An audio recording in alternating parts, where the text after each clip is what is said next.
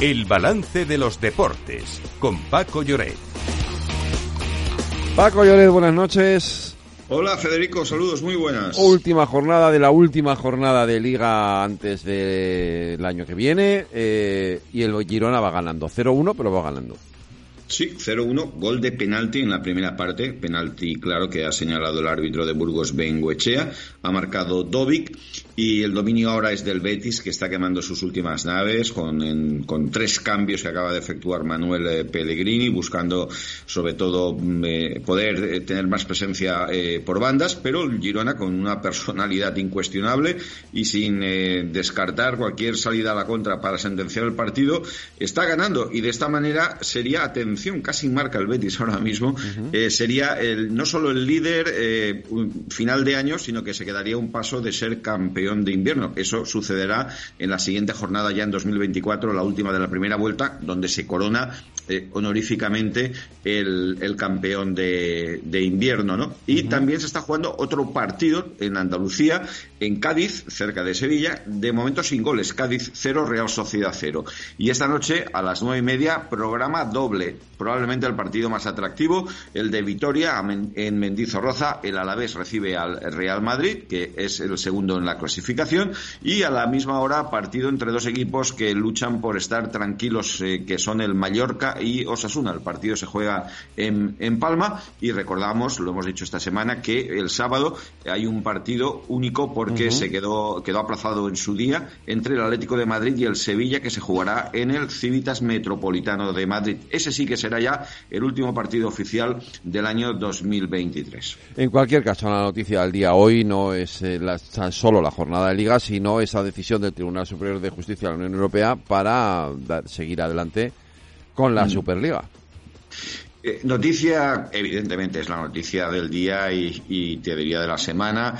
Eh, se interpreta de dos maneras antagónicas. Por un lado, eh, los promotores eh, con, con, Florentino Pérez, que es la cabeza visible de este proyecto que pretende cambiar las, las estructuras del fútbol europeo, que lo celebran, que consideran que es una gran victoria, y luego quienes se sitúan enfrente, encabezados por la UEFA, por la Liga de Fútbol Profesional, que dicen que esa sentencia no, o sea, no autoriza expresamente que se juegue la Super Liga. Ahí hay una serie de matices jurídicos, eh, que conviene hilar muy fino. Lo que sí que está claro es que se da mm, permiso para que las eh, federaciones no tutelen en exclusiva las competiciones europeas, pero yo con lo que me quedo es eh, con las respuestas de muchos clubes que se han pronunciado de federaciones, por ejemplo el fútbol inglés, que para mí es clave en el éxito mm, de este, de este proyecto, de momento se mantienen distantes y, por ejemplo, el Manchester United, que es el club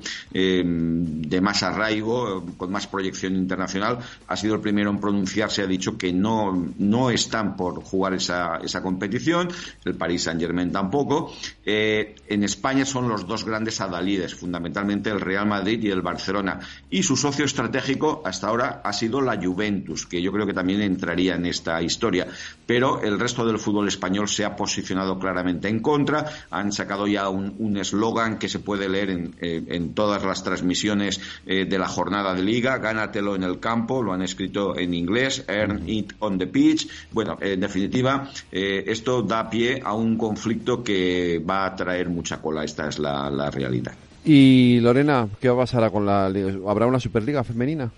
Pues el creador de la Superliga A22 también propone una nueva competición femenina muy similar que seguirá los mismos principios que las ligas masculinas. En primer lugar, habrá dos ligas en vez de tres que contarán con 16 clubes de, cada uno divididos en dos grupos de ocho. Al final de la temporada, las eliminatorias decidirán los ascensos y los campeones de cada liga. No obstante, tal y como pasa con la Superliga masculina, es un formato incierto que habrá que ver cómo evoluciona en el futuro.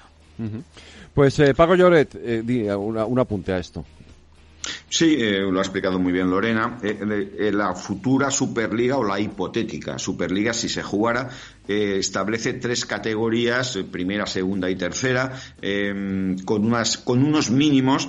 Eh, uno de los grandes ganchos que lanzan para persuadir de la conveniencia de este torneo a los aficionados de toda Europa es que se podrá ver gratis por televisión, con una sola plataforma, y ellos lo que, sin duda alguna, de lo que más hablan es de, mejorar el producto y de obtener una mayor rentabilidad. Estas son las dos grandes premisas que, que lanzan para convencer, pero yo creo que van a encontrar una oposición muy, muy grande. Y el fútbol inglés, la Premier League, es el gran obstáculo, porque si no entra el fútbol inglés, yo creo que, mm, que lo tienen difícil. Esta es la realidad. Es mi visión a día de hoy. No sé cómo evolucionará luego, pero los grandes clubes de Inglaterra, los tres de Londres, Chelsea, Arsenal, Tottenham, los dos de Manchester United y City y Liverpool, los Big Six que llaman allí, pues de momento no están por la labor. Vamos pues a ver. La semana que viene más deportes aquí en el balance. Paco, un abrazo, cuídate.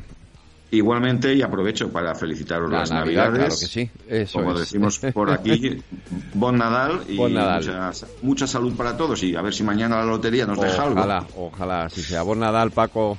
Un abrazo, bon Nadal, adeu.